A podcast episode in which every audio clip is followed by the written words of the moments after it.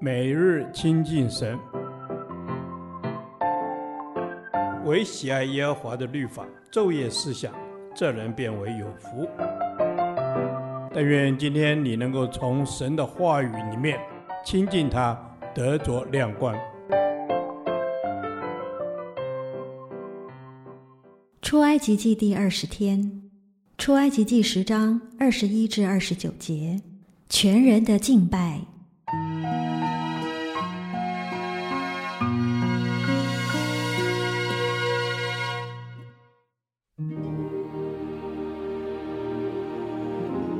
耶和华对摩西说：“你向天伸杖，使埃及地黑暗。这黑暗似乎摸得着。摩西向天伸杖，埃及遍地就乌黑了三天。三天之久，人不能相见，谁也不敢起来离开本处。唯有以色列人家中都有亮光。法老就照摩西来说：你们去侍奉耶和华，只是你们的羊群牛群要留下，你们的妇人孩子可以和你们同去。”摩西说：“你总要把祭物和凡祭牲交给我们，使我们可以祭祀耶和华我们的神。我们的牲畜也要带去，连一蹄也不留下，因为我们要从其中取出来侍奉耶和华我们的神。我们未到那里，还不知道用什么侍奉耶和华。但耶和华使法老的心刚硬，不肯容他们去。”法老对摩西说：“你离开我去吧，你要小心，不要再见我的面，因为你见我面的那日，你就必死。”摩西说：“你说得好，我必不再见你的面了。”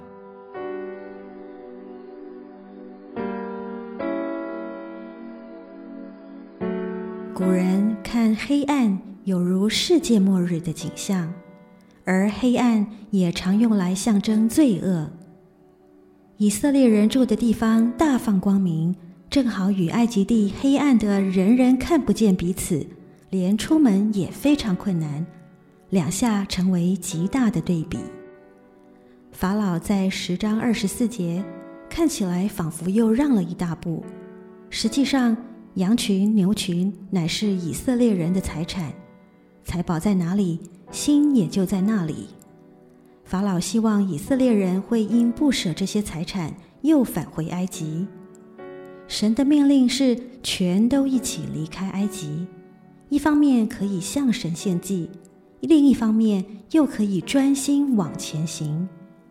神不仅愿意我们全家归主，且要我们将一切分别出来，承认神的主权。我们是神所托付的管家，他是主人。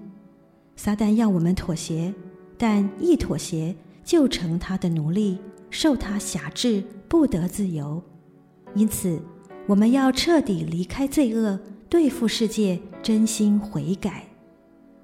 这一章经文所述法老的诡计，正是撒旦自古到今所利用来分离神的儿女的诡计。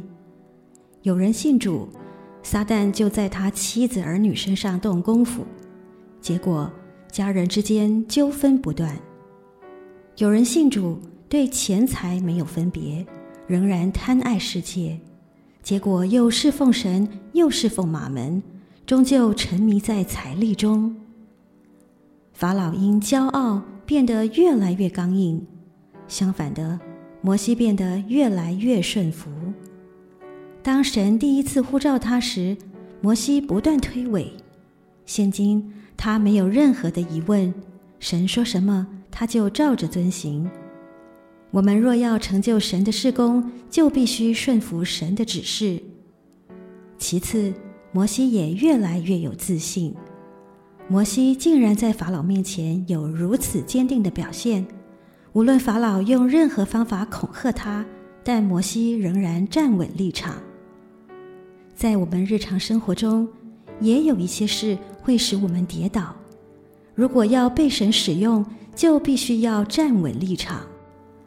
摩西信靠神，并让他在其生命中工作，就改变了这一切。摩西清楚表达，出埃及不仅仅指男人、女人、小孩，还包括所有牲畜。所以敬拜神是全人的敬拜。所有人不分男女老少，连所有财产都是属于神的，都要拿来侍奉他。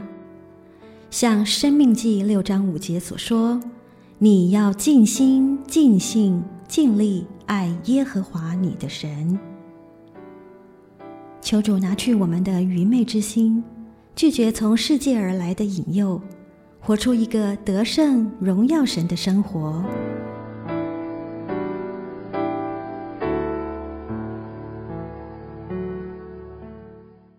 导读神的话，出埃及记十章二五二六节，摩西说：“你总要把祭物和燔祭牲交给我们。”使我们可以祭祀耶和华我们的神，我们的牲畜也要带去，连一蹄也不留下。阿门。摩西说：“主要是摩西总是从主你那边领受话语，对世界、对埃及人来宣告。主啊，你说你要你的百姓带着祭物跟祭牲来到主你的面前。”是的。你要你的百姓把祭物和燔祭牲来到你的面前，使我们可以祭祀敬拜耶和华。主祭物跟燔祭牲都是你给我们的。主，我们把你给我们的还给你，献在祭坛上。是的，主啊，我们要将你所赏赐给我们的还在你的祭坛上。主啊，你自己帮助我们，每一次来朝见你的时候，我们都不是空手来的，我们是在你的面前献上我们的感恩。谢谢主耶稣，让我们来到你的面前献上我们感恩的祭，因为你就是我们的神，你就是我们的神，我们的寄生，我们的牲畜也要带上去献给你。Amen。是的，你就是我们的神。我们的牲畜要带去，一提都不留，因为这是赏赐的神给我的。主，我也要让我所有的产业一提都不留，完全献在祭坛上。是的，主啊，你所赏赐的产业一提也不留，完全的献在祭坛上，因为都是属乎你的。哦，主啊，主，让我们在你面前献上那感恩的祭，我们不留一提给世界，单单的回报在你的面前。听我们的祷告，奉主耶稣基督的名，阿门。耶和华，你的话安定在天，直到永远。愿神祝福我们。